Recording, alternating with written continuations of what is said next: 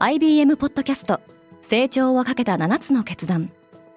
成長をかけた7つの決断とは今後3年間に世界を形作ると予想される7つのビジネストレンドについて IBM が何千ものクライアントとの対話に基づき提言をしたものです。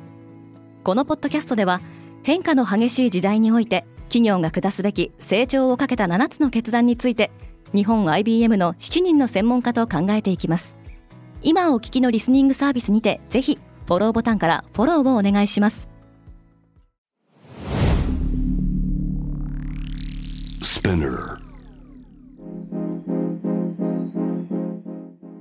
おはようございます。ケリーアンです。10月11日火曜日世界で今起きていること。このポッドキャストでは世界で今まさに報じられた最新ビジネスニュースをいち早く声でお届けします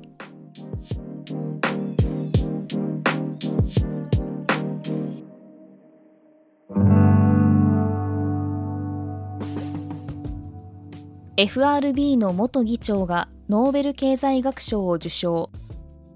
スウェーデン王立科学アカデミーは昨日10日 FRB アメリカ連邦準備制度理事会の元議長ベン・バーナンキら3人にノーベル経済学賞を授与すると発表しました。この受賞では金融危機の際に銀行が担う役割についての研究が評価されましたこれで今年のノーベル賞6分野の受賞者が出揃い、授賞式は12月10日に行われます。半導体はアメリカと中国の対立の新たな火種となっている。アメリカのバイデン政権が半導体関連製品の中国向けの輸出規制を強化すると発表したことを受け、10日の株式市場では半導体関連銘柄が軒並み下落し、フィラデルフィア半導体株指数は2020年11月以来の安値となりました。中国外務省はこの措置について中国企業に対して悪意のある弾圧を行っていると批判しています。EV 市場の覇権争いに新展開。中国の新エネルギー車大手 BYD は10日。9月の新車販売台数が20万台を超えたことを発表しました。1ヶ月での販売台数が20万台を超えたのは初めてのことでその成長は前年の9月と比べて2.5倍に及びます。販売台数で中国国内2位につけているテスラも好調で CPCA 中国乗用車協会が今月9日に発表したレポートによるとテスラの中国製 EV の納入台数は8万台を超えて月間記録を更新しています。一方日本の日産はフランスのルノーが設立を予定している EV 新会社への出資を検討していると発表しています。世界は景気後退への突入を避けられそうにないアメリカの金融大手 JP モルガン・チェイスのジェイミー・ダイモン CEO はテレビのインタビューでアメリカと世界の経済が来年半ばまでに景気後退に陥る可能性が高いという見解を示しました。一方10日に開かれた年次総会でも IMF 国際通貨基金と世界銀行のトップが景気後退リスクが高まっていると警告しました。IMF は世界経済の生産高は2026年までに4兆ドル日本円でおよそ582兆円縮小すると試算しています。UAE の医療法人が436億円を調達した。UAE アラブ首長国連邦の病院運営最大手ブルジールホールディングスは10日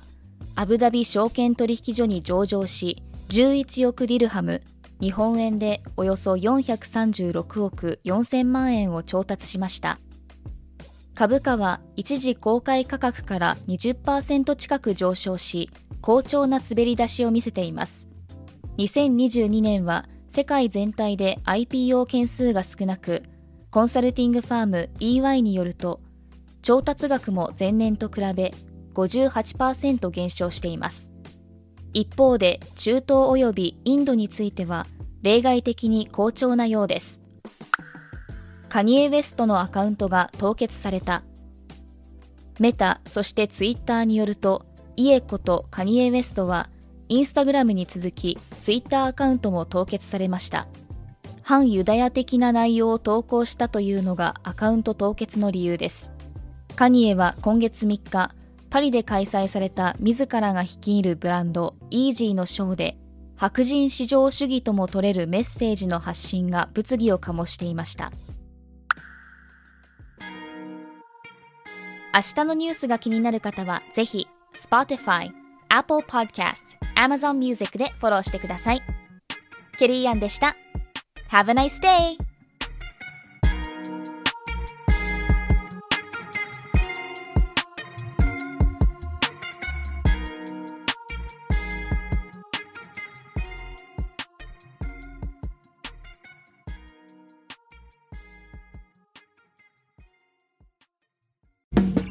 リスナーの皆様より多くのリクエストをいただいている話題のニュースを深掘りしたエピソードを週末の有料版で配信中です。今なら1ヶ月無料トライアルを実施中。詳細は概要欄に記載しています。この機会にぜひ聞いてみてくださいね。感想ご意見もお待ちしています。